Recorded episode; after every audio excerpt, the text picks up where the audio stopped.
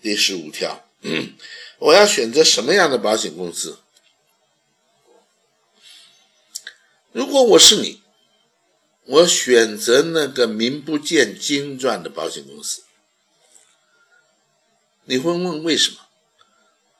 我会告诉你，因为它是小公司，它是不知名的公司，它是很多人没听过的公司。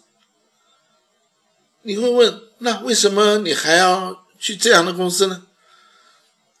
我告诉你，因为这样的公司在社会上没有知名度，所以很多人不会去选择它。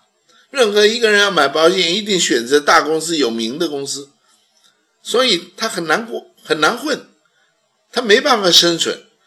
你告诉我，有没有一个什么方法，他可以生存下去？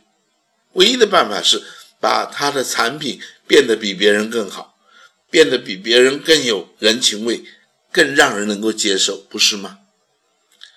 所以，小公司它可能宁愿少赚点，因为将来有一天可以再赚多一点。而大公司呢，他认为人家都会来找我，我干嘛算便宜？我干嘛弄得那么好？用不着了。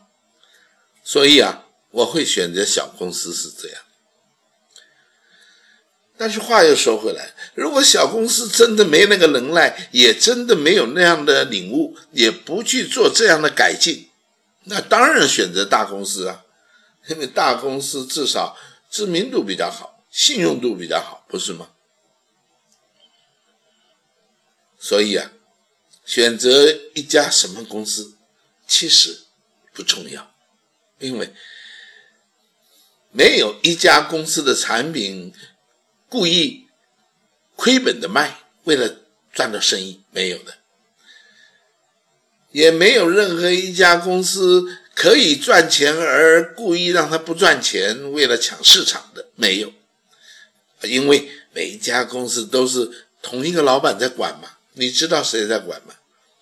啊，大陆是保监会在管的嘛，所以大同小异呀，没有差别。那么你到底是选择什么公司呢？我可以告诉你，你选择的角度错误了。没有什么大公司、小公司、好公司、坏公司，通通一样好，通通一样烂。你真正要选择的是选择一位好主管，一位真正能够帮助你的主管，而不是一位只会。